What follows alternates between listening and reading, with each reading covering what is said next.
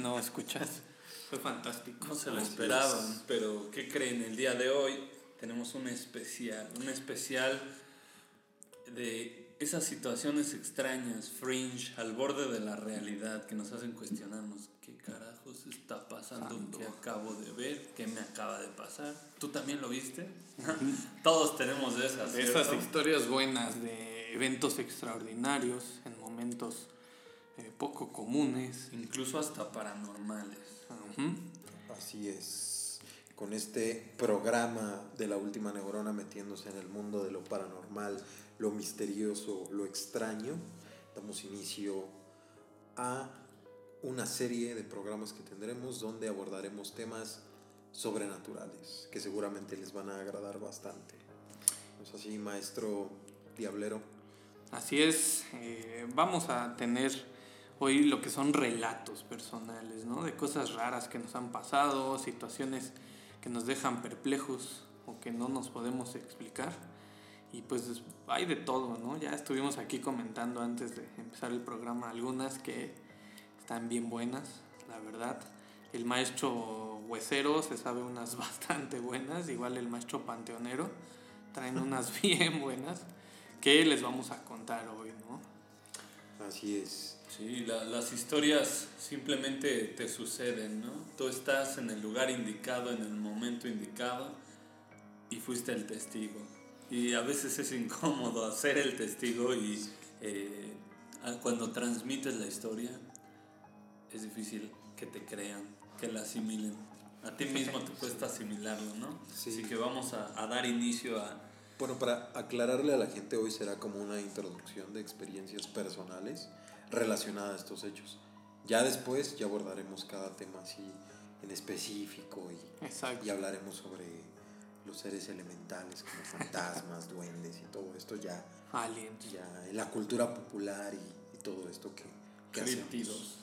Exacto, aliens y todas estas cuestiones. Pero ahorita es como la introducción a los programas que vienen, que prácticamente vamos a dedicarle pues un mes ¿no? a cada evento de este, de este tipo. tipo. Y ahora lo interesante es que escucharán estas experiencias personales de cada uno de sus maestros favoritos. pues, ¿quién empieza, maestro huesero? ¿Tiene una para ir calentando aquí a los escuchas? Pues bastante, bastante caliente esta, esta historia. Vamos a empezar con una de movimiento de objetos.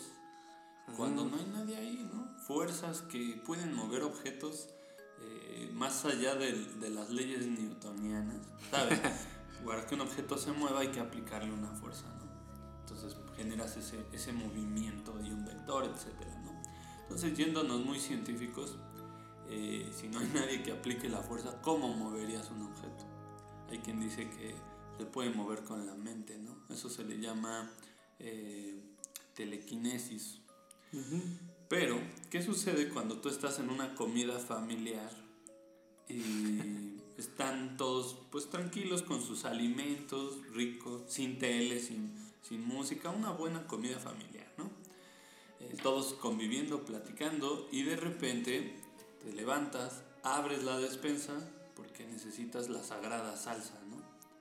Eh, necesitas sabor para tus alimentos. Nosotros que somos eh, mexicanos nos encanta el picante. Entonces abrimos la puerta y la salsa parece que toma vida, sale volando directo, eh, se cae y se estrella en el piso. Y bueno, es muy difícil que eso sucediera de cualquier forma porque la despensa es muy grande, eh, había una gran distancia de la puerta a la salsa y estaba pues eh, muy adentro de la despensa. Entonces es como, ¿qué sucedió? ¿Quién la, quién la arrojó, no? ¿Quién sabía que esa salsa es la que queríamos sacar? Aparte, eh, sí, algo extraño, eh, ese tipo de eventos. No sé, eh, hay muchos videos, ¿no? Que son pues fake o así, ¿no? Pero sí hay como cierta, mm, se podría decir, eh, experimentos y documentación de este tema. Y hace referencia, no sé si se acuerdan de esta película igual ochentera, los famosos Poltergeist. Que también podemos hablar de eso si ustedes quieren. Eh, pues es algo así, ¿no? Este maestro huesero fue como un poltergeist que tomó posesión de su salsa y la lanzó. estaba enojado, estaba o quiso ser servicial. También está por ahí otra película un poco más romántica, Ghost, La, sombra, del amor. Ah, Aquí los escuchas ochenteros. Eh, van a tener sus, eh, sus recuerdos, ¿no? Sí. Eh, y donde pues se nota como los fantasmas, los ya no vivos, eh, usan la voluntad. Los que no se fueron al portal y luego, luego al cielo o al infierno, se quedan como en un limbo, ¿no? Y ahí es donde se, se dice que existen las ánimas. De hecho, todas las culturas de la antigüedad tienen su forma de inframundo a donde van las almas y transmigran después de, de estar. En otras culturas incluso reencarnan, ¿no? Entonces, eh, es como si estuviera ya grabado en el inconsciente colectivo que hay algo después de la muerte, una existencia, y todavía te permite interactuar a, nivel realidad, ¿no? Con los vivos. Que de hecho eso es como un gran cuestionamiento, ¿no? De la humanidad, ¿a dónde va esa esencia del ser que muere? Sea humano, sea un animal, sea una planta. Es a dónde se va, ¿no? O sea, a, qué lugar eh, llega o a qué transmuta, porque la física dice, ¿no? Que la energía no se crea ni se destruye, solo se transforma. Entonces, de cierta manera, esa es la pregunta, ¿cómo, o sea, dónde vamos, no? Y es por eso que aterrizamos como en este tipo de eventos paranormales o extraordinarios. Lo interesante sería, porque pues un, un físico o químico puede contestar, pues sí, eh, tus restos fósiles al final se vuelven carbono, ¿no? Sí, sí, sí. Exacto, la energía se está cumpliendo la ley de la física y no. Pero lo interesante sería el cuestionamiento de la conciencia, o sea, como dice la, la, física en otro teorema, la información. ¿Qué pasa con la información de la materia asimilada? ¿Hacia dónde va? Porque no se puede perder tampoco. Lo interesante es a dónde va tu información. Y si ustedes creen en el alma o el espíritu, pues, y que todos lo tenemos, pues también de cierta forma a dónde va esa parte, que pudiera ser la misma conciencia o otro aspecto, ¿no? Del ente o del, del, sujeto que está muriendo. Incluso en animales, ¿no? Se dice de fantasmas de animales porque también son conciencia. Y todo esto da pie a eh, un, un plano donde están los descarnados, ¿no? Donde están aquellos que se han despojado de su materia y están en su energía y que podrán o ascender o descender en las escalas, ¿no? Eh, fantasmas chocarreros, etc. y también da pie a, a, películas más pop en el, digamos, en el breviario cultural que existe en Hollywood, como Ghostbusters. Exacto, que siempre nos ha traído a la humanidad de este tema, ¿no? Desde sesiones espiritistas, este, muchas este, películas que se han hecho de este tema, unas como dices más de Hollywood o para niños, unas más obscuras o así. Este, también el tema, por ejemplo, de, demonios, que también es súper explotado. El, exorcismo de Juana la cubana, el exorcismo de, todos, o sea, siempre son chicas por alguna razón. Sí, sí, yo, yo conocí gente, bueno, ya les comentaré cuando explique mis, mis experiencias, pero sí topé banda de morro yo que les hacían exorcismos y sí escuchaba este, este tipo de cuestiones, sobre todo porque... antiguo y así. No, pero, o sea, eran cosas como, como raras, porque mi abuela mucho tiempo estuvo involucrada en situaciones, era muy creyente, ¿no? Y muy religiosa de la denominación cristiana. Entonces, siempre estuvo involucrada en todo eso y me tocó ver gente que en reuniones eh, religiosas sí les pasaban cosas. O sea, yo sí de morro. Se le subía el chamuco, ¿no? Me tocó ver, ajá, cosas por el estilo. O que gritaban, por ejemplo, una mujer, mujeres que se paraban y gritaban como un vocerrón así de hombre impresionante. Death metal. Ajá, sí, en, todo el lugar. O gente que les daba como paroxismos. oh, sí, que se tuercen, que ¿no? como si tuvieran que se torcían.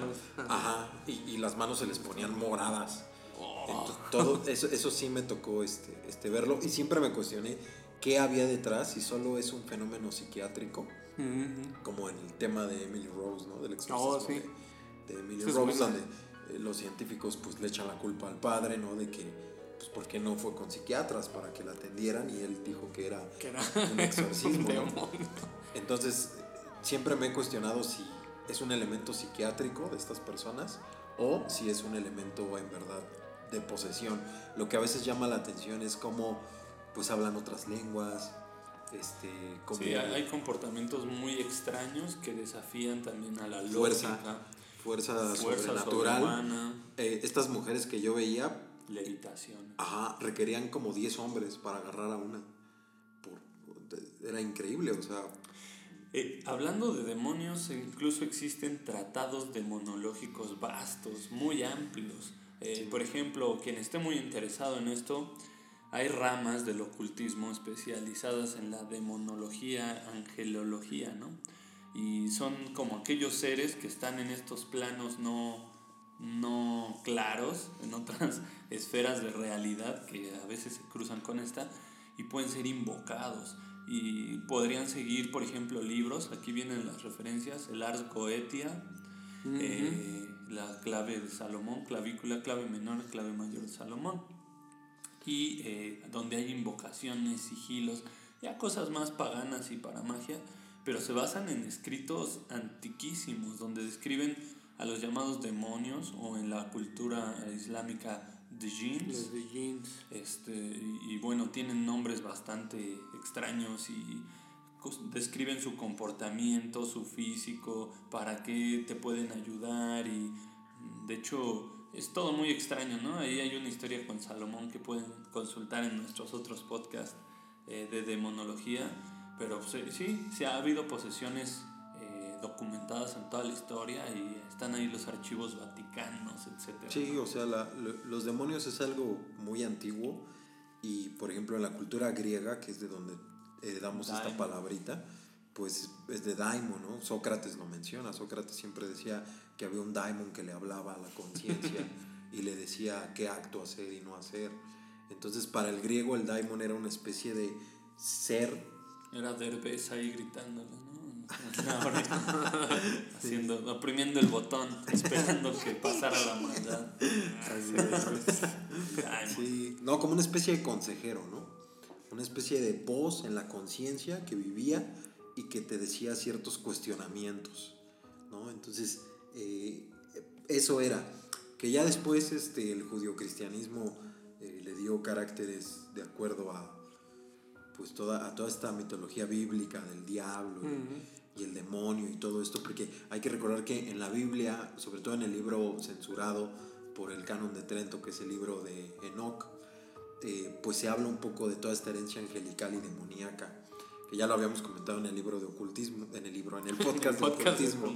Entonces ahí eh, nos hablan, por ejemplo, de que los demonios dentro del judío cristianismo son ángeles caídos, ¿no? Eh, Luzbel, que es Satanás, era un ángel caído, que en el libro de la Biblia de Ezequiel te describe que era de los ángeles más hermosos, que, eh, atentos porque esto tiene mucho que ver, era el encargado de la música celestial. O sea, Luzbel era músico y el músico más exquisito de la orden angelical. Es, y después quiere ser como Dios, desea la gloria de Dios y esa gloria, ¿no? El obtener el conocimiento universal, un poco mezclado con la filosofía iluminista, ¿no? El iluminismo y, y todas estas cuestiones, pues acarrean que la condena, ¿no? La caída, la perdición. Entonces, el por eso lo que le habla Sócrates es un daimon. Entonces, ¿cómo interpretaba la antigüedad al demonio? Era aquello que te hacía despertar. Interesante porque tiene mucho que ver también con la ideología de Crowley, de invocación del ritual Abramelín. Que, que incluso eh, en la música, ahora que mencionas a Luzbel, se, se hay una tradición muy eh, cercana eh, entre la música y los demonios, ¿no? Estamos hablando de, por ejemplo, eh, todos pensamos o nos referimos luego, luego eh, al rock, ¿no? Metal. donde pues las letras y todo tiene que ver, la música diabólica, los abuelos espantados, etc. Pero que sí hay, ¿no? O sea, sí hay bandas que están totalmente orientadas y son abiertamente satánicos, por ejemplo. Pero puede ser más viejo, ¿no? Paganini, Paganini, el violinista del diablo, ¿no? Incluso anteriores. Y, y, dicen, bueno, esa música te lleva a esos estados donde te van a poseer, ¿no? Sí, pero eso pues viene desde la antigüedad, ¿no? Por ejemplo, en los ritos órficos eh, o en los versos pitagóricos en la antigüedad, pues tenían que ir acompañados de ciertas melodías, para que surtieran efecto. Incluso era la acústica de ciertas cuevas, de ciertas cavernas, que tenían propiedades precisamente para hacer una especie de concierto auditivo y a través de las vibraciones. De las frecuencias, ¿no? Entonces siempre estuvo vinculado el sonido como medio o puente de comunicación con otros seres. Y es lo interesante esta relación que se veía en la antigüedad entre lo musical, lo daimon y el conocimiento, ¿no? Que iba muy, muy de la mano estos tres elementos. Y, justamente ahorita que estamos hablando de demonios, posesiones y eso, yo tengo una historia eh, de esas justo extrañas, de una tía que, eh, pues aquí en México es muy común, al menos los que vivimos en el centro del país, visitar las pirámides, ahí en Teotihuacán, y subirlas, lógicamente. Entonces mi tía, pues eh, sube la, la, pirámide y al subir recoge un pequeño cristalito que se encontró ahí en la pirámide, hasta arriba. Y pues ya, ¿no? Eh, baja y de camino a casa se empezó a poner bastante mal. Empezó a tener fiebre, empezó a dejar de hablar y empezó a, a generar sonidos que nadie le entendía, ¿no? Y así se puso súper, súper mal. Mi tía, al punto en que la, o sea, mi familia pensó que tenía un demonio, ¿no? O sea, que la necesitaban exorcizar. Se puso súper, súper mal. Este, hablaba otra lengua, nadie sabe cuál era realmente. Este, y pasado un tiempo, como si nada, o sea, dejó de hablar eso, como si le hubieran quitado, le apagaron el switch, ¿no? De endemoniada, no, ya no pasa. Y ya, estaba como si nada y no se acordaba de lo que había pasado, ni siquiera sabía cuándo habían regresado del viaje ni que había bajado de la, de la pirámide. Simplemente se acordaba que se había quedado allá arriba, en, ese, en esa parte pues, de, de, lo último de la pirámide. Hasta ahí tenía recuerdos y ella pensaba que seguía ahí. Entonces, bien, bien curioso, ¿no? O sea, las posiciones se pueden dar pues por un objeto, por la música, por un ente, por algo, ¿no? O sea, pero es muy común que en la historia de la humanidad se mencione esto, ¿no? Esa gente que ha tenido posesiones o que no son ellos los que hacen las acciones, ¿no? hasta desde pintores, músicos, este, pues no sé, gobernantes. Alguien guiaba mi mano. Alguien guiaba mi mano. Alguien guió mis actos. Es, común. De hecho, aquí en la parte mesoamericana, en el Anáhuac, ¿no?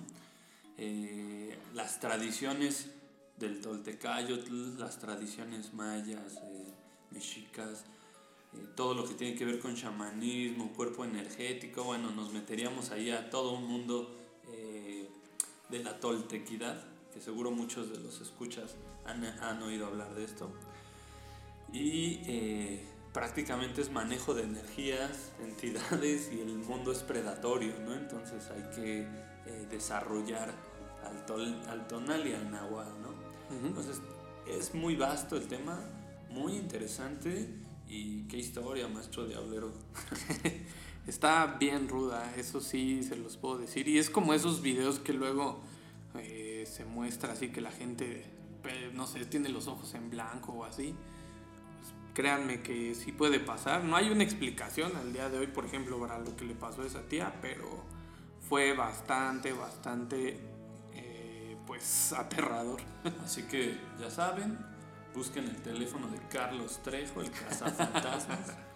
y cuando le hablen, no les va a espantar al fantasma ni nada, pero ya pregúntenle cuándo va a ser la pelea con Adame, ¿no? Todos ya queremos verla. Ah, sí, qué, show con Adame. Estaría genial. no, sí, eso está, eso está cañón. Yo tengo una historia, bueno, varias, pero voy a tratar de, de, de decir una. Mi abuelo, yo no tengo historias, la verdad, soy una persona que ha tenido una vida muy triste en cuanto a fenómenos paranormales.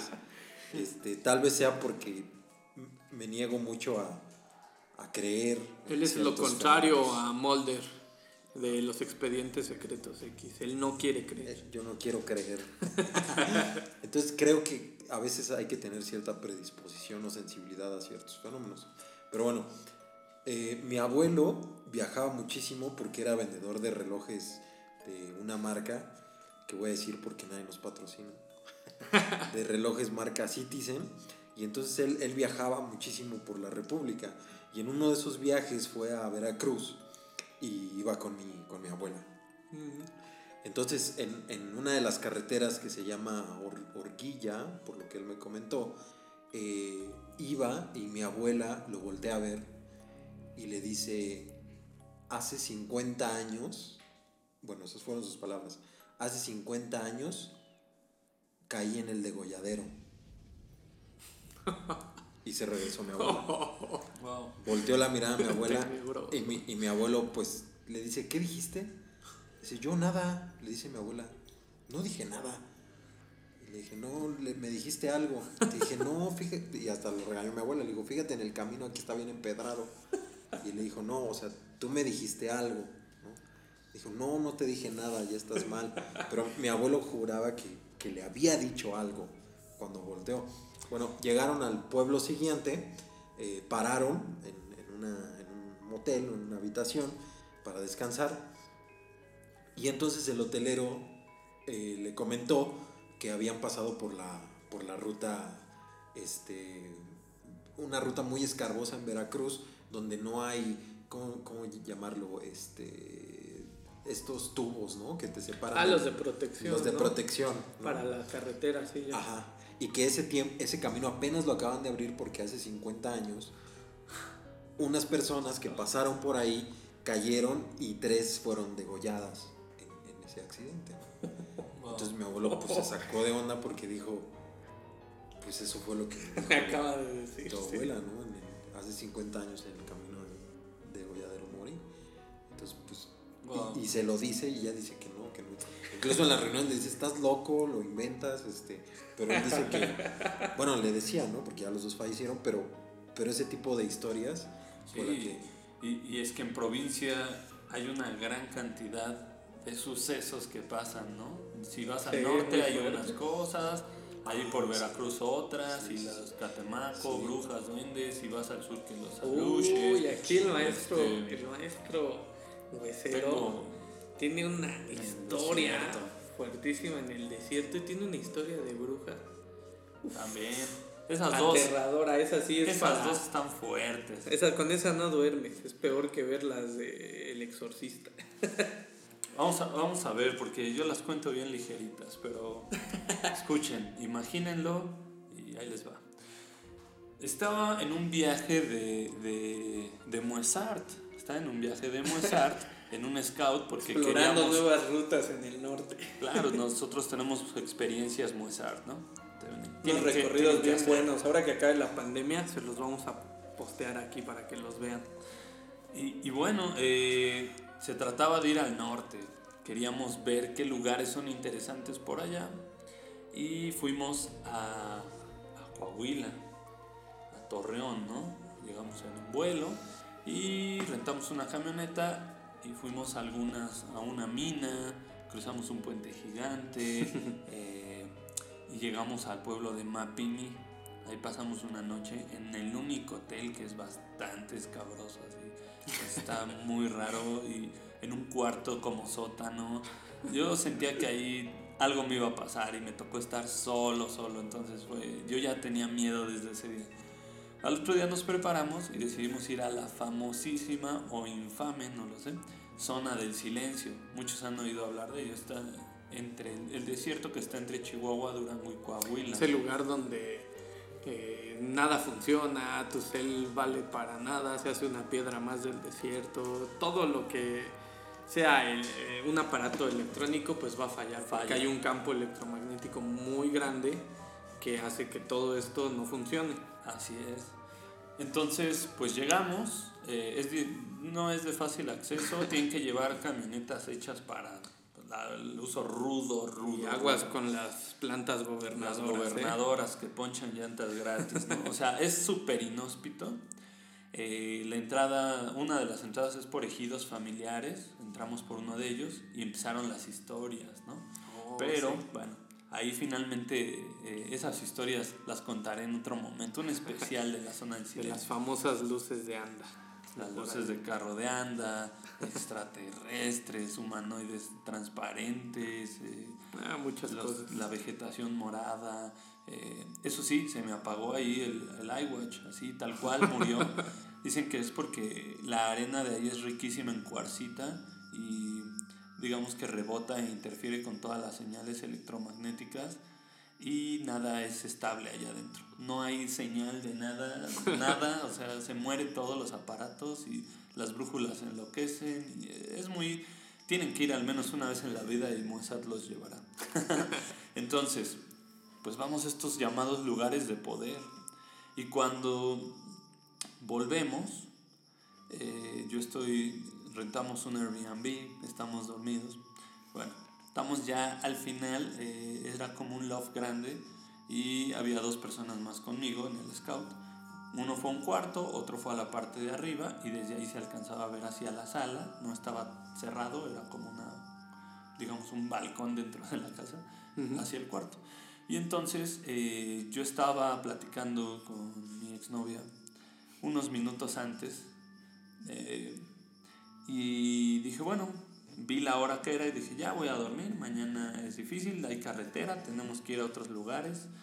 Eh, y me duermo, ¿no? 11, 8, una 8, perdón, una 8 de la mañana. Entonces, de repente, escucho así, como va eh, acercándose hacia mí algo, volteo, yo estoy dormido en un sillón y veo un hombre grandísimo eh, arrastrándose y cada eh, paso era poniendo sus brazos en, en, el piso y avanzando. Pero eh, tenía, estaba del cuerpo desnudo, era grandote, pero tenía cráneo de toro, de, así gigante y ojos de fuego, de fuego, así. Fue aterrador, me levanté en un shock. no podía ni, ni respirar, ni gritar bien, pero bueno, creo que sí grité muy fuerte, que salieron mis dos compañeros y me trataron de calmar y no entendían qué pasaba. Este, ya eh, reaccioné y, y, bueno, finalmente fue algo que me tomó, me tapó de la cara, me movió y yo estaba en shock, ¿no? Yo estaba mal. Eh, me tapó así en cobijas y todo y, muy fuerte, me, me agitó. Entonces eh, revisé el reloj y fue, eran las 11, 11, tenía tres minutos que, que había pegado pestaña o, qué pasó, ¿no? O sea, el tiempo, cómo pasó en ese momento y es algo totalmente aterrador. Dicen que cuando vas a estos lugares de energía, pirámides, desiertos extraños, ahí es donde están esas entidades. Si no tienes cuidado, si eres muy sensible, si no tienes protecciones, cosas así, eh, finalmente te pueden te pueden agarrar, se pueden transportar. Son, eh, pues obviamente ideas muy ocultistas, pero por experiencia puedo decir, cuidado cuando vayan a esos sitios. Vayan preparados, nada, nada eh, confiados, escuchas. Pues yo tengo una historia, ahorita cambiando un poquito de, de lo paranormal a lo alienígena. Este, pues tengo una historia personal. Yo no sé si sea un sueño o no, eh, pero creo que en algún momento sí eh, me abdujeron de alguna forma. Este, cuando era un poquillo más joven, eh, normalmente tenía este síntoma de que luego te despiertas y no ha despertado realmente tu mente, ¿no? El parálisis de sueño. Que muchos, se ha investigado mucho sobre eso, ¿no? También yo leí mucho eh, sobre que eso también genera alucinaciones y así, ¿no? Por el estado en el que estás. Sin embargo, eh, algo que una vez me pasó es que tuve esta como parálisis, pero a la vez en mi cuarto yo tenía unas ventanas y desde esas ventanas yo veía como un buen de luz empezaba a colar hacia mi, hacia mi cuarto. Entonces eso fue de las cosas que no se volvió a repetir jamás en las parálisis ni nada. Solo esa vez. Y literal vi cómo entraba mucha luz, mucho aire. Y pues ya, al otro día me levanté y mi exnovia me voltea a ver la espalda y me dice, oye, ¿qué son esos tres puntos que tienes ahí? Y dije, bueno, no sé, pues ¿qué puntos? Yo no tengo puntos. Dijo, sí, mira, aquí atrás tienes tres puntos la misma distancia, es un triángulo perfecto atrás en tu espalda.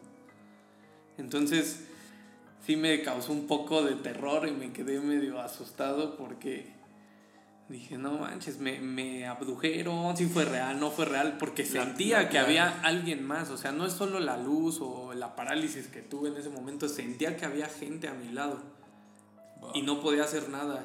Y no sabía qué demonios estaba pasando.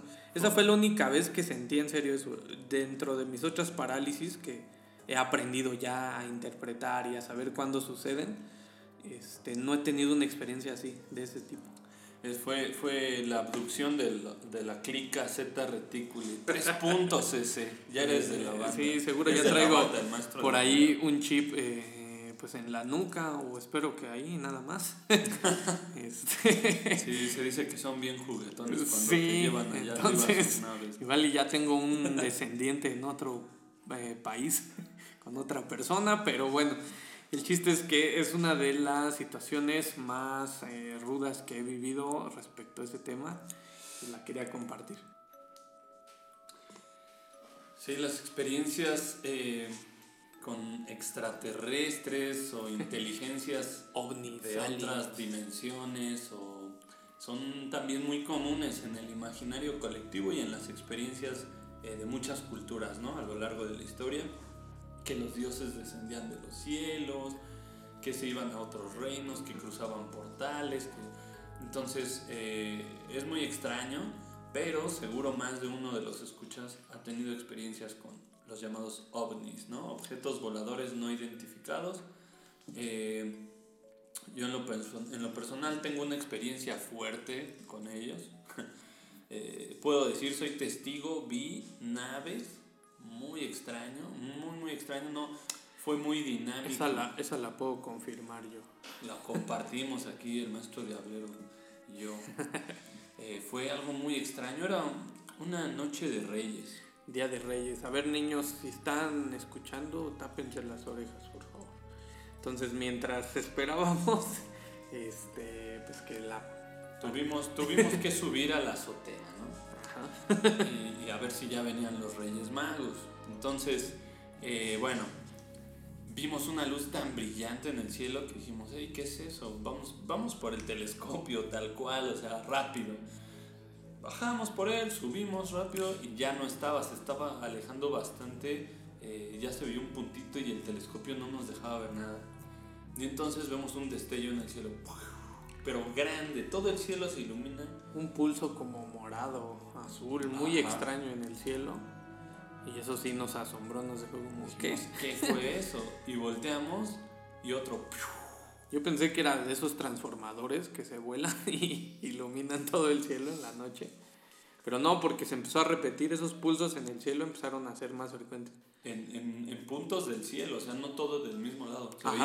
Y entonces fue cuando percibimos eh, esas luces rojas y azules que cruzaban el cielo, de lado a lado, y veíamos que eran las que, de las que salía el pulso. Ajá, de colores. No una, muchas. Les estoy hablando de eh, algo que ves en una película de ciencia ficción. Parecía Independence Day ese tema, así. Eran muchísimas y parecía que salían como desde un mismo punto y simplemente navegaban el cielo y hacían estos pulsos de, colores. Ah, como la escena de encuentros cercanos del tercer tipo. Ajá. que están en el carro. Ajá, ajá. Esta película de Spielberg, ¿no? Y se empieza a mover el carro y empieza a fallar las frecuencias de, del carro, o sea, la radio ya no sintoniza y empiezan a ver objetos parpadeando, ¿no? Así. Exactamente, pero lo interesante es que los pulsos se expandían en el cielo, o sea, era como una onda de luz que se expandía. Muy, muy, muy interesante, ¿no? Entonces, entonces sí, fue, fue. Se nos ocurrió porque dijimos, oye, pues tenemos el telescopio. En cierto momento se quedaron como estáticas. Había muchas, desaparecieron la gran mayoría y algunas quedaron como estáticas. Y dijimos, oye, ¿y si intentamos apuntarle con el telescopio esas luces y ver qué es? vemos, ¿no? Entonces fue, fue una operación magníficamente sincronizada. Ni MacGyver. Eh, eh, el maestro Diablero se echó al piso y agarró el, el, el tripién donde estaba el telescopio y eso ayudaba a tener dinamismo en, en, el apuntado, porque sí se movían, pero bueno, tratamos de hacer la operación. Entonces, mientras estaba enfocando, eh, lo logramos. Y, y de un momento, cuando logro ver el objeto, uno de ellos, me quedé como en shock, me quedé con la piel erizada. El maestro huesero se, se fue a otro mundo. en serio. Se quedó sin palabras, se quedó blanco. No, no sabía ni qué decir, nada, se quedó así viendo a la nada. Le dije, ¿qué onda? ¿Sí? ¿Lo viste? ¿Lo viste o qué? Nada, de, asentía con la cabeza, sí. Y no me dijo nada. Y ya después de un rato me dijo, no, es que es como una media luna, pero su color es así totalmente oscuro, o sea, no, no, no se ve nada. Negro. O sea, es una silueta tan oscura que se alcanza a ver en el cielo, que es esa silueta, o sea. Es como un vacío en la realidad, o sea, no era un negro que, que, reflejara algo, un material metálico, nada, era como un vacío y, y, las luces en las puntas de la media luna era grande, una, no sé, nave o cómo decirle. Eh, me dio mucho pavor ver algo así de raro, ¿no? Que no esperaba. Y bueno, eh, duró, duró un rato. Ratote, no crean que fueron cinco minutos, fueron casi dos horas de ese evento.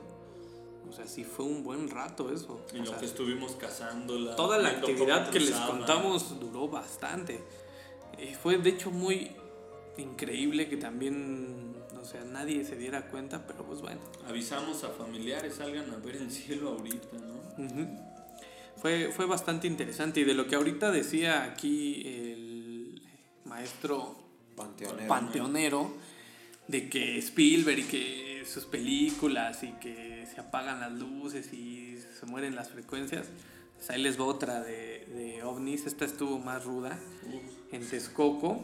Ese es un avistamiento masivo. En Texcoco, en la casa de un tío, pues normalmente acostumbramos en Semana Santa ir toda la familia. Nos quedamos allá. Pues las noches, lógicamente, se vuelven como esto, ¿no? Un micrófono para contar historias de terror y asustar a los primitos. En ese momento yo era de los primitos, ¿no? Yo era de los chiquitos. Entonces los primos más grandes estaban contando historias y había un amigo de la familia.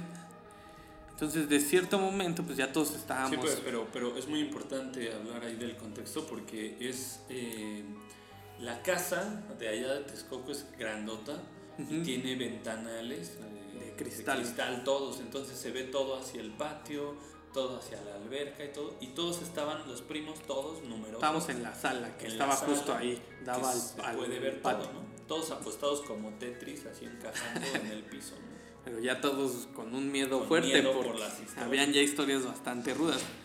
Entonces, eh, en un momento, eh, el amigo de la familia que estaba ahí también, de vacaciones, dice, oigan, ¿qué es esa luz de ahí? Pues todos paniqueadísimos, dijo, ¿qué es eso? que está en el cielo y todos, ¡ay! Se tapan la cara y así, ¿no? Sí. No, no, espérense, ¿qué es eso? Todos, cállate, no digas nada. Es una nave y todos, ¿qué? ¿Qué? Entonces, cuando dice eso, pues muchos pierden como el miedo a que sea algo pues, más terrorífico. Y al intentar acercarnos hacia el vidrio, empieza algo que en mi vida he vuelto a escuchar. Un zumbido, ¿sí? una frecuencia muy, muy alta. Una vibración. De ese que cuando a veces te, te, te, levantas y te sube la presión, suena, o sea, en tus oídos el que está equilibrando las presiones así, pero fuertísimo. Y, empieza y empezaron a vibrar los vidrios. Así. Eso fue algo que dejó paniqueado a todo el mundo. Nos quedamos así fríos.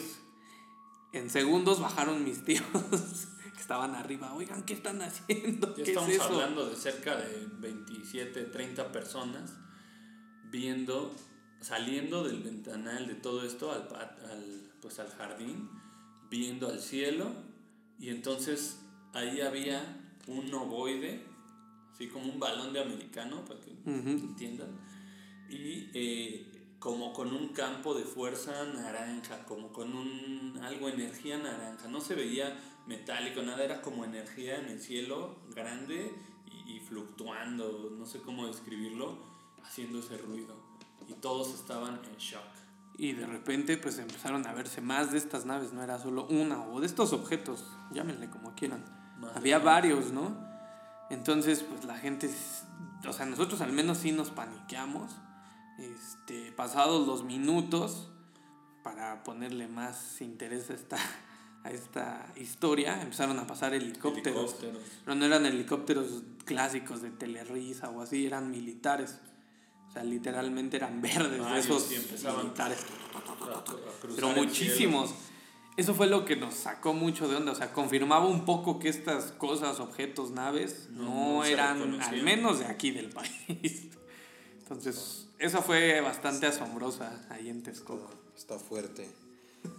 No, pues yo así de ovnis y eso, la verdad, una vez en Valle Bravo vi un punto ahí raro, pero muy extraño, que tenía un movimiento bastante curioso, pero hasta ahí, o sea, nunca un avistamiento así tan, tan, fuerte, como lo que comentan, pero... La verdad es que no volteamos al cielo, pocas veces, escuchas, dice pregúntense, ¿cada cuánto están observando en los cielos? Sí, sí es o sea, sí, yo sí, a mí sí me gusta siempre que salgo a provincia o algo ver el cielo, pero nunca me he topado con un evento, Así, Solo esa vez en, Valle de Bravo. Incluso iba mucho a Tepos, donde dicen que es la gran meca de avistamientos, pero no, jamás este... Igual en Tepos nunca vi un, un acercamiento. Tenemos que organizar un campamento. Ajá, y, y, grabarlo y ver, ver qué onda. Pero lo que sí me tocó vivir cambiando un poco. Bueno, ya no hay anécdotas de ovnis. Ah. yo, les dejaría una recomendación. Tengo varias, porque en ese aspecto sí, no sé, he tenido o suerte o, la fortuna de verlo. maestro. Pero les quiero dejar unas referencias. Me gustaría comentarles de libros en donde se trata bien este tema eh, y pues dejarlo a, a, cada, a la consideración de cada quien, ¿no? Al final yo creo que es muy vasto el universo como para ser los únicos atisbos de vida en esta roquita en el sistema solar. Hablando de millones de galaxias con trillones de sistemas solares, eh, yo lo considero imposible.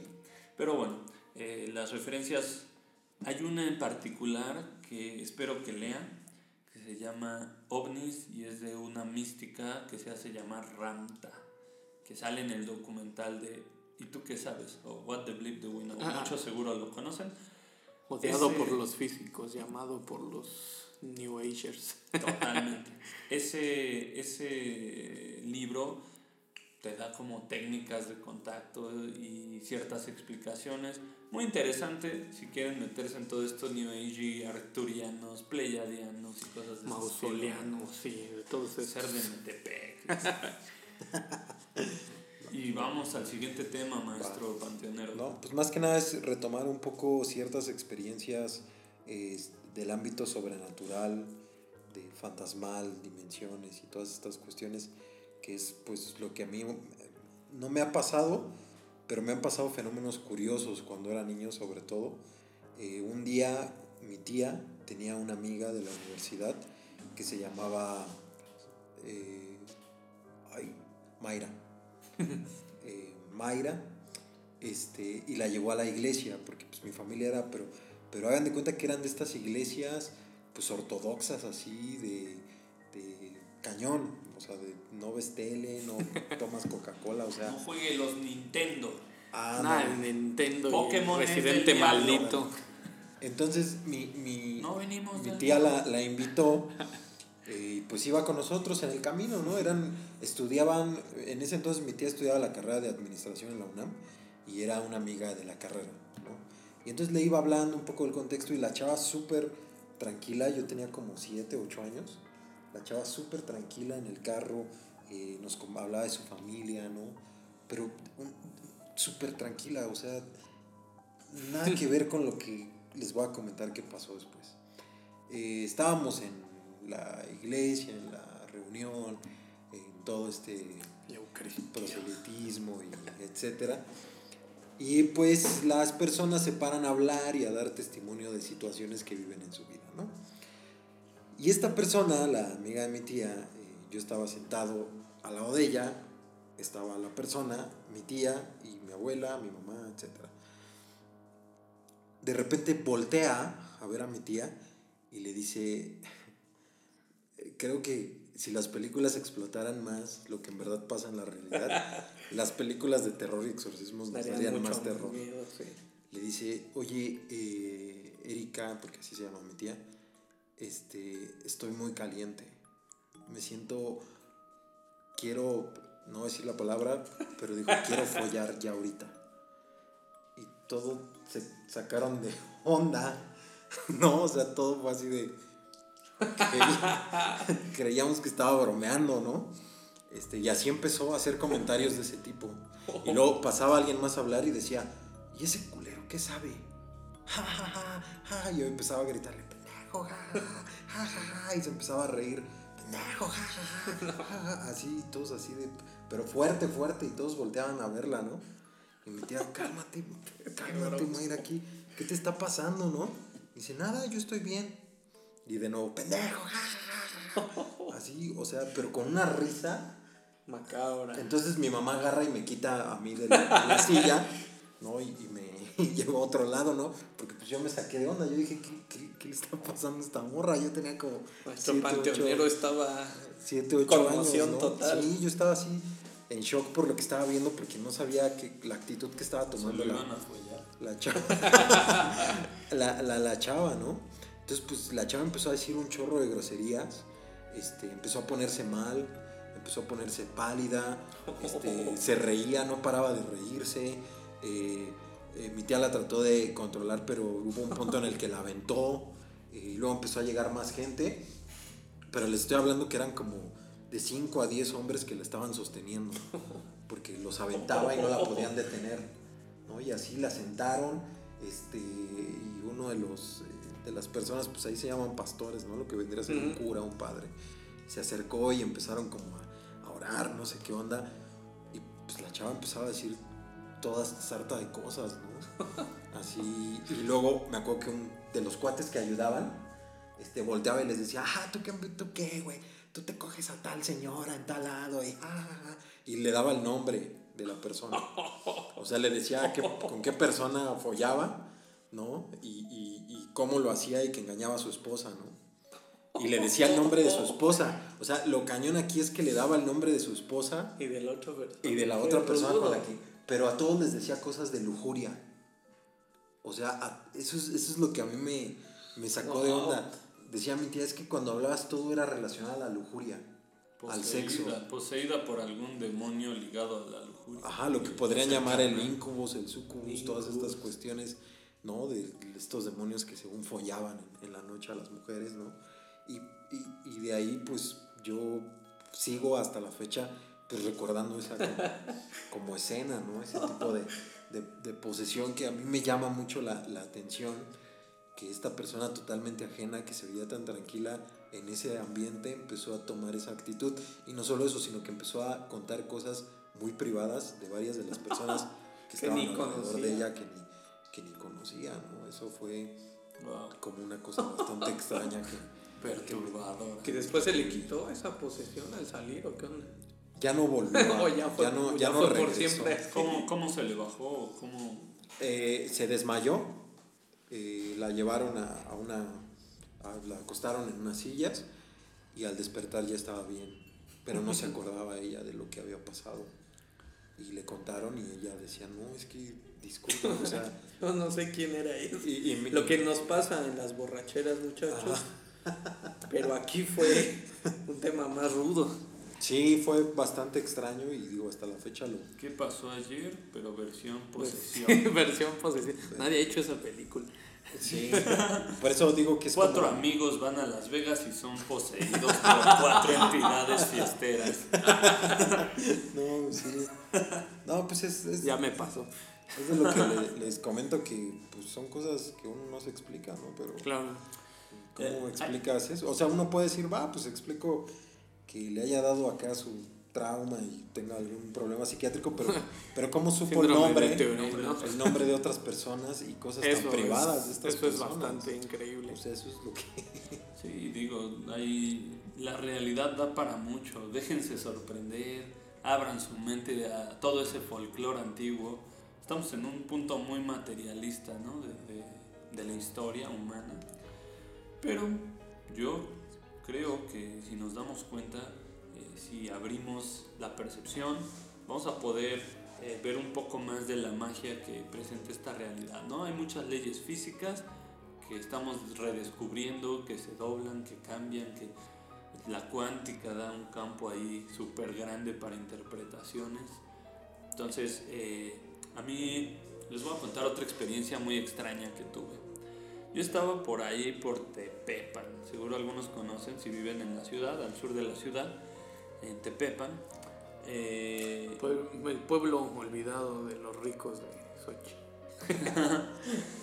eh, sí, algo así. Y entonces estaba en una callejuela por arriba del reclusorio de mujeres y todo esto. Eh, y era de noche, yo salía a esperar un camión para poderme bajar. Saben que es súper inaccesible Tepepan si no es en auto, es una montaña, pero con caminos, ¿no? Entonces eh, lo iba a esperar y eh, estaba con eh, dos chicas, mi ex cuñada y mi ex. Entonces estábamos viendo hacia donde viene el camión, el callejón estaba súper oscuro, las luces estaban así como pues no sé, no había tanta luz esa noche, no funcionaba algún faro. Entonces, mientras veíamos, eh, tratando de ver si, si venía un camión o no, simplemente vimos una pluma de luz naranja, una pluma de ave naranja, como caía. Así como Forrest Gump. Justamente, pero grande la pluma. Se balancea y de repente, como a medio metro del piso, es como si tocara algo, un objeto cuadrado, y al tocar la ilumina toda y es una puerta, un rectángulo. y entonces ese rectángulo se empieza a doblar en sí mismo geométricamente. Y acaba en una línea, la línea se hace un punto y desaparece. Y entonces los volteo y digo, ¡wow! ¿Vieron eso? ¿Vieron eso? Y mi ex cuñado lo vio y estaba en shock igual. ¡Wow! ¿Qué fue eso? Fue, fue como una puerta, fue la pluma, ¿qué fue? Energía, un portal. Y, mi ex chica solo dijo, ¿qué? ¿Qué Se lo perdió completamente. Pero bueno, no, al día de hoy no tengo una explicación, pero si algo se le puede llamar un portal, eso era definitivamente un portal. Hay muchas historias de eso, ¿no? Eh, hay en bosques en Bulgaria. aquí en Puebla. no, eh, aquí hay uno muy famoso también, en Morelos. Morelos. Eh, cerca de Amatlán de Quetzalcoatl, ¿no? El Cerro de la Luz. En junio es cuando se dice que se abren portales y hay historias de gente que ha entrado ahí, que vio una feria o algo así. Sí, como el viaje de Shihiro.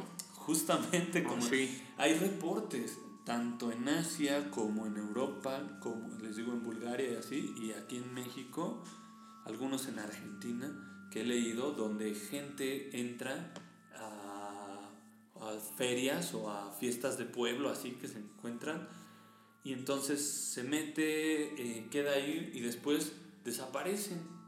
La gente no los vuelve a ver y después de un tiempo reaparecen. Este, en este caso, el de Morelos reapareció después de un año misma ropa, mismo todo, ya todos lo buscaban, ya lo daban por perdido y regresó a su casa y pues sus, sus familiares llorando y ¿qué pasó? ¿Dónde estabas? Traes la misma ropa que cuando te fuiste y todo. Nada, solo fui a la feria y, después no recuerdo qué pasó y amanecí al lado de la carretera dormido. Entonces, hablan de estos portales que desde tiempos prehispánicos se, se comentan, ¿no? Sí, pues pues sí, son cosas.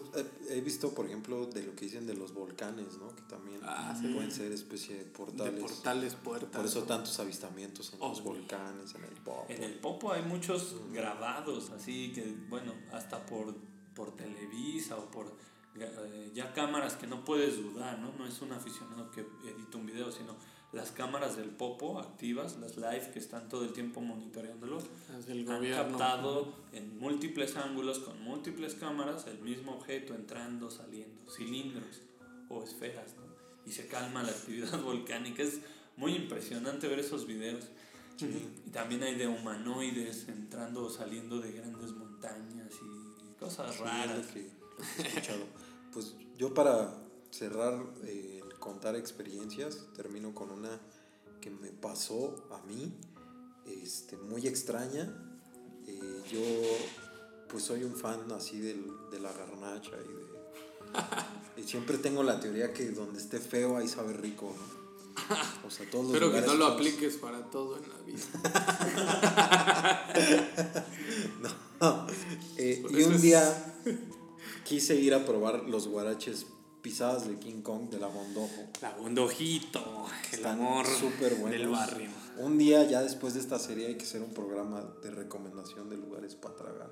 para que ah, ustedes lo escuchen y digan, ay, bueno, están muy chidas las pisadas de King Kong, son gigantes y ya con una pisada ya tienes. Como suele ser.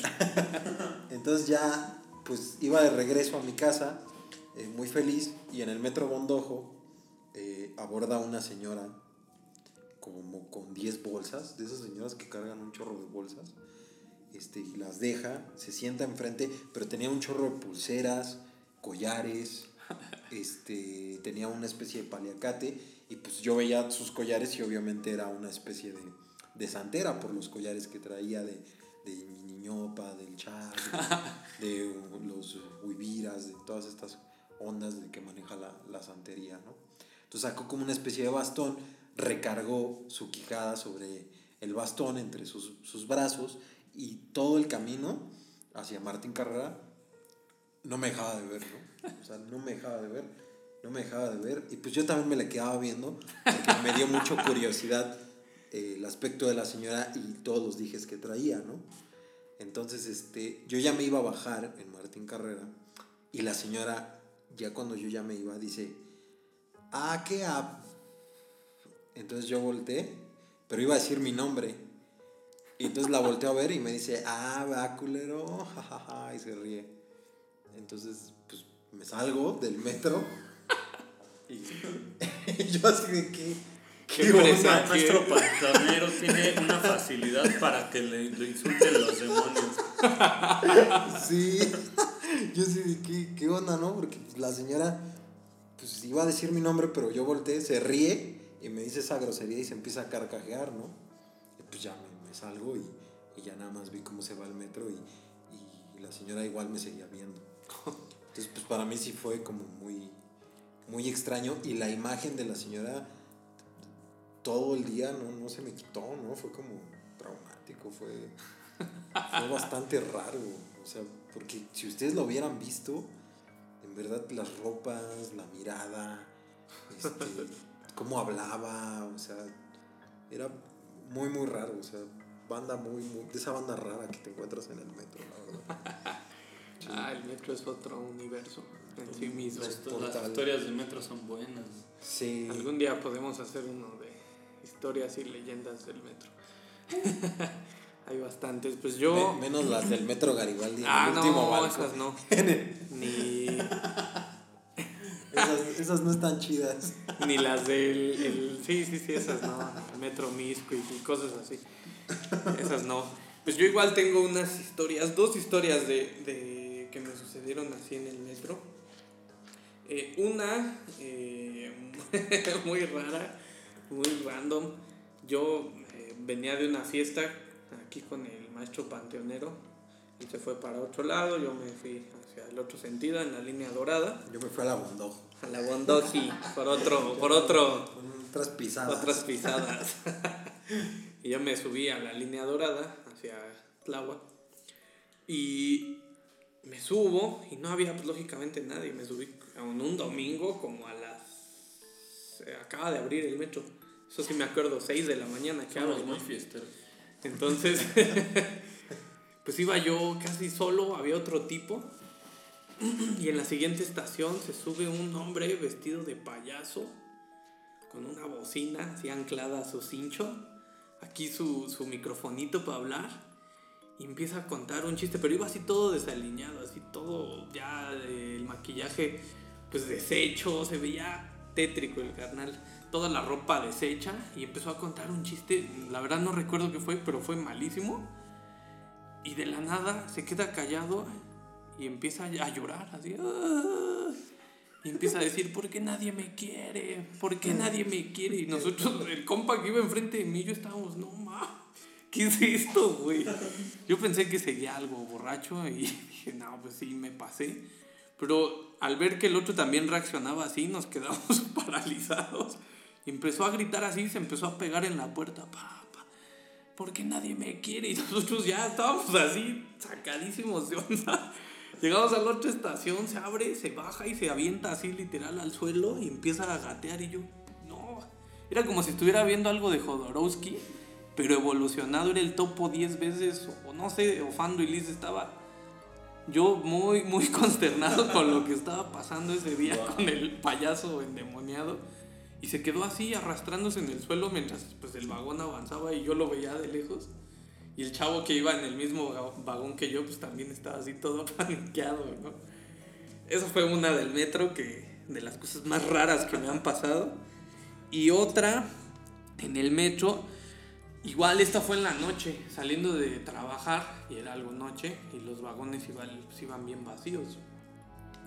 Entonces, yo me subo, este, y en, en esta estación solo se subió otra chica, igual, nada más estábamos nosotros dos en todo el andén, se sube igual al mismo vagón. Pues ya, yo iba eh, literalmente enfrente de ella, y pues ya, íbamos así en el camino. Llegamos a una de las estaciones más concurridas, que era Ermita, y abren, y aquí se había más gente, lógicamente, pero al abrir yo volteo para ver quién iba a entrar, y cuando regreso mi vista hacia la chica, esa chica ya ni estaba. Yo me quedé así como, nah eso no pasó. O sea, fue así asombroso. En mi vida me había pasado algo así. Había escuchado de gente que le sucede eso, ¿no? Pero volteé y ya no estaba la chica y yo me quedé, ah, no. O sea, yo venía viajando solo en este vagón. Sí, esa chica nunca la volví a ver. O sea, en ese viaje, ¿no? Ni en mi vida, pero me asombró mucho. Eso fue algo de lo más extraño que he vivido en el metro.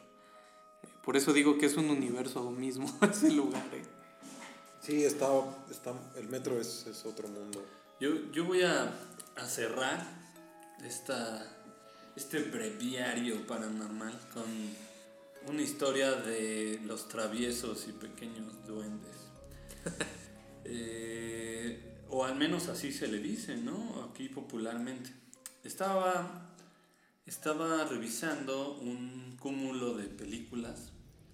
Yo colecciono películas, muy cinéfilos aquí, el maestro eh, Diablero y yo. Entonces estábamos revisando y buscando cuál íbamos a ver de una pequeña selección de películas, como 20. Entonces dijimos, esta puede ser, la ponemos aquí. Vemos las otras 20, o sea, ya sabes, seleccionas una y después desde, um, bueno, ¿y dónde está la que vamos a ver? Ya no está, debe estar en este bonche de películas la buscamos, no está. ¿Dónde está? ¿Qué pasó? Y no había más objetos ni nada ahí donde perderse. Estábamos literal sentados en la alfombra viendo solos esas 20 películas. Las movimos, las revisamos, las contamos, todo y no aparecía. Entonces nos dimos por vencidos después de unos minutos. Y, o sea, no sé cómo desapareció, no sé, no, no estamos sentados en ella, nada. Y las dejo ahí y dijimos es que, bueno, tiene que estar. Vuelves a intentarlo, así como ya porque sí. Derrotado. Y ahí está, ¿no? Eso es imposible, o sea, no hemos quitado la vista de las películas. ¿Cómo? ¿Cómo aparece ahora en medio, no? Los famosos duendecillos de... Que te esconden objetos a la vista y tras ya no están.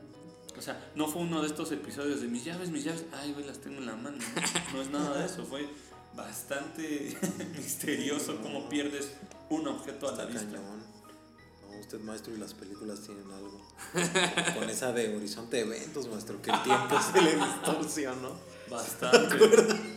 Su horizonte duró más que nada en este mundo. Ese es el intro más largo de la historia. Esta película ya duró un buen y Solo eran cinco minutos, pero así pasa. Tiene por ahí una historia del maestro huesero que no contó, eh, muy buena. Lo puedo aventar muy rápido, yo digo. La de la bruja. La ah, bruja que se lo iba a chupar. Ah, y sin albur. no, hombre, no, hombre. Ya aquí el maestro panteonero, güey. Desde que va la bondojo a comer, ya sabes qué, qué fineza se carga. Pasa, pasa seguido esas, esas brujas, pero esta sí era un poco. Eh, no, no me iba a ir bien, ¿no? Eh, yo, bueno, sucede que eh, cuando era pequeño, acababa de nacer prácticamente, tenía menos del año de edad, y me cuentan mis padres que eh, vivíamos en un, en un cuarto, en la azotea de un edificio, ahí por el centro, bastante, bastante humilde, eh, pues empezando, ¿no? Mis padres jóvenes empezando una vida.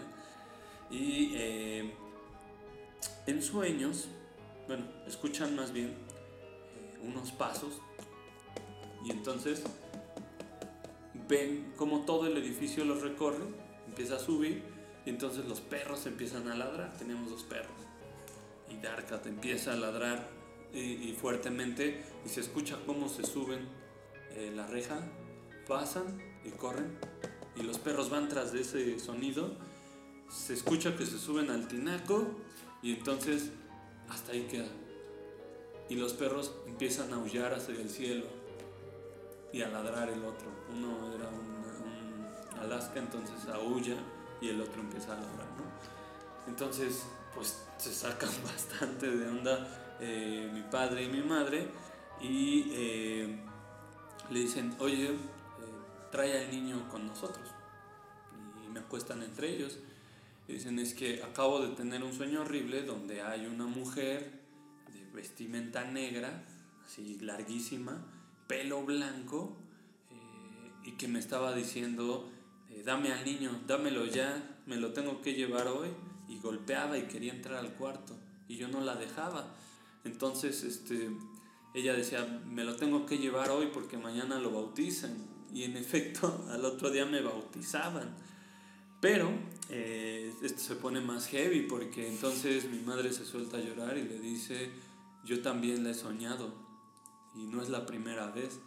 Y mi padre le dice, yo también, no es la primera vez. He estado soñando con esta mujer y lo, se lo quiere llevar.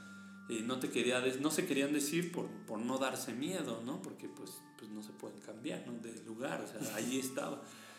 Y entonces, pues eh, pasan la noche en vela, cuidándome, esperando al bautizo prácticamente. Y al otro día, pues las tías eh, del edificio, que también y otros vecinos, oye, eh, ayer llegaste corriendo con tus taconzotes y haces un ruidero en el edificio y pues hasta arriba, o sea, de noche, no hagas eso, este, y quejándose, ¿no? Dicen, es que no, nosotros estábamos dormidos y escuchamos eso, cómo brincaron y hasta eh, los perros se quedaron ladrando. Sí, estaban ladre y ladre. Pues fue algo así y soñamos esto, ¿no? Entonces es bastante, bastante tenebrosa la historia. Está, está rudo. También, no sé si se acuerden de. Ahorita me acordé, porque mi mamá andaba muy clavada en lo de las magia wicca y todo eso. Que una vez tomó una foto en el parque de girasoles. Tú fuiste el que comentó. Y se veía claramente un hada. Que hasta tú pusiste, ay, güey, la campanita. se me perdió mi campanita. Pero, o sea, esa foto, a ver si la consigo para que la pongamos. Aquí. Aquí en la última neurona. Pero así cañón se ve la figura. O sea, tú puedes decir, es una luz. No. Se ve la silueta, de un nada, en verdad. así se le ven sus, ¿verdad? sus alitas, así el destello morado. Eso también estuvo muy, muy cañón ahorita que me acuerdo. Y tenemos, tenemos la foto de la hada. Hay que buscarla, hay que buscarla. Así que solo al que comente a su correo le vamos a mandar la foto. Ah, no, la vamos a, poner para, para que la vean, para que la vean. La foto de helada. Sí, sí, sí. Pues ha sido un gran recorrido entre todas nuestras experiencias paranormales, extrañas, eh, difíciles de contar y de creer. Así, así deben de ser estas historias, ¿no? Todos tenemos amigos o a los que les ha pasado o personalmente nos ha pasado, ¿no? Y seguro ustedes tienen una cantidad brutal de historias que contar, que compartir. ¿Y dónde vamos a encajar eso en esta eh, realidad eh, cientificista y materialista? Eh, seguramente hay una explicación para todo ello, pero, aún no, la conocemos. Exacto, no podemos reducir la realidad al siglo XX y hasta donde vamos de avanzados, ¿no?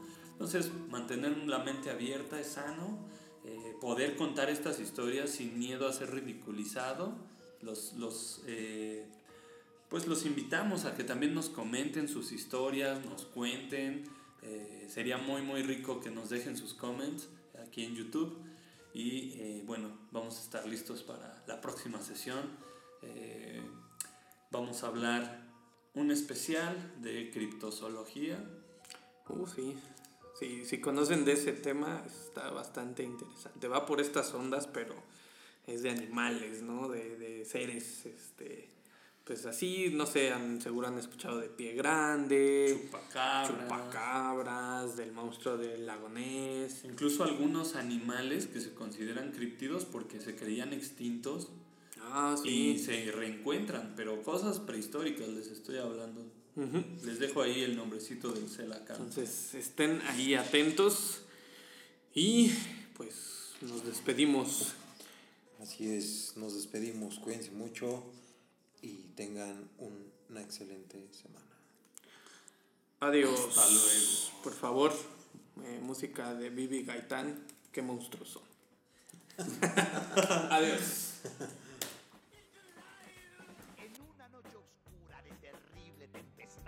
Allá en Sacazonapan empezaron a gritar. Los monstruos tenebrosos Frankenstein y Blackaman comieron quesadillas de vampiro con pipián. ¿Qué monstruos son? ¿Qué monstruos son? ¿Qué monstruos son? ¿Qué monstruos son? ¡Qué baile! Bailaba la llorona en los brazos de Aquaman y Drácula volaba al compás del cha-cha-cha. Morticia se peinaba con cajeta y aguarrás, mientras que el hombre lobo aullaba sin cesar. ¿Qué monstruos son? ¿Qué monstruos son? ¡Au!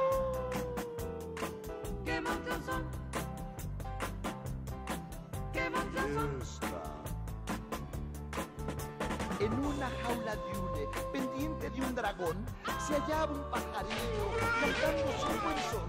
Siriaca le bailaba, tamaño charlestón, y a mí me acongojaba, tremendo tortijón. ¿Qué monstruos son? ¿Qué monstruos son? ¡Qué monstruo! ¿Qué monstruos son? Sí son.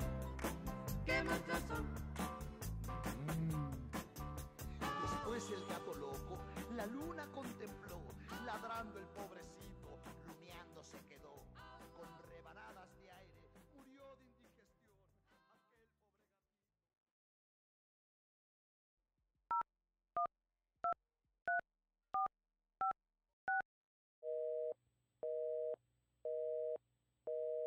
Hello, no one is available to take your call. Please leave a message after the tone. La última neurona.